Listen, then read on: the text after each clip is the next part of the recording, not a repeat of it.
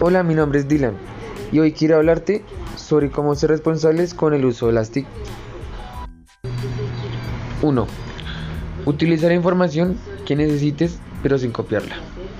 2. No publicar material indebido. 3. Comunicarse siendo respetuoso y cordial. 4. Manejarlos en etiquetas. 5.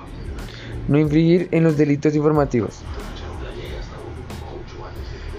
6. Dar el uso adecuado a cada una de estas aplicaciones.